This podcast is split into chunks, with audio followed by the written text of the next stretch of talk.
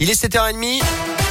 Et avant d'écouter Take avec Dodo, on retrouve Colin Cotes pour l'actu 100% local de ce 1er avril. Colin, bonjour. Bonjour Alexis, bonjour à tous. Et à la une, donc, cet épisode de froid et de neige en Auvergne et un peu partout dans la région. D'ailleurs, le Puy de Dôme est placé en vigilance orange par Météo France jusqu'à demain matin au moins. Des flocons sont attendus sur les hauteurs, notamment selon la préfecture du Puy de Dôme qui a d'ailleurs prolongé l'arrêté rendant obligatoire les équipements hivernaux sur l'ensemble du département jusqu'à dimanche prochain inclus. Les conditions sont délicates, on l'a dit sur la 89 à partir de Combron, notamment entre Clermont et Saint-Etienne également. Des opérations de déneigement et de salage sont en cours dans le secteur. Soyez très prudents également du côté du réseau secondaire. Dans l'actualité également, en Auvergne, une mère de famille de l'Allier maintenue en détention provisoire. Sa demande de remise en liberté a été rejetée cette semaine par la justice. En mars 2021, elle avait été mise en cause pour avoir projeté d'enlever sa petite fille placée en famille d'accueil. Décrite comme violente, alcoolique et toxicomane, la suspecte âgée de 23 ans faisait déjà l'objet de ce type d'enquête. Un complice présumé également été mis en examen dans ce dossier d'après la montagne. Un jeune de 17 ans interpellé à Orsay mercredi après-midi. Il se trouvait sur une moto volée. Il a d'abord refusé ostensiblement le contrôle des gendarmes avant d'être rattrapé. Il sera convoqué prochainement pour un rappel à la loi. Dans l'actu également, ce 1er avril signe l'entrée en vigueur d'un certain nombre de changements et de nouveautés susceptibles d'impacter votre quotidien et votre porte-monnaie également. On fait le point avec vous, Valentin Chenard.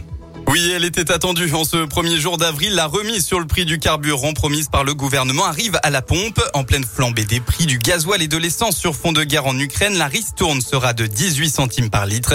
Une mesure qui devrait durer jusqu'au 31 juillet prochain. Autre coup de pouce financier, le montant de plusieurs aides de la CAF revalorisé pour suivre le niveau de l'inflation. Le RSA augmente de 15,75 euros et passe à 575,52 euros par mois. La prime d'activité, l'ensemble des prestations familiales et l'allocation aux adultes handicapés vont être aussi boostées d'1,8%. Enfin, elle était en vigueur depuis le 1er novembre dernier. La trêve hivernale qui suspend les procédures d'expulsion de locataires pour cause d'impayés successifs s'est achevée hier. En cas d'impayés, les Français pourront se voir couper le gaz et l'électricité. Parmi les opérateurs, seul EDF s'est engagé à ne pas couper le courant. Merci Valentin. C'est aussi la fin des terrasses chauffées dans tous les pays depuis aujourd'hui. Il est interdit d'utiliser des systèmes de chauffage dans les terrasses des cafés et des restaurants. C'est dans le cadre de la loi climat. Le robinet de gaz en provenance de la Russie pourrait être coupé dès aujourd'hui. C'est ce qu'ont annoncé hier les ministres de l'économie français et allemand. À partir du 1er avril, Vladimir Poutine a annoncé que les consommateurs de gaz russes de pays, je cite, inamicaux, devront payer en roubles pour payer donc c'est leur facture.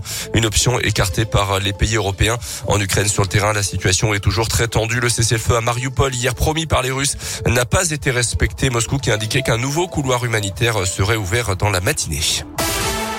On passe au sport avec du foot et Clermont qui reçoit Nantes dimanche en Ligue 1. En marge de cette rencontre, le club auvergnat organise une collecte en faveur des restos du cœur au stade Montpied-les-Dons.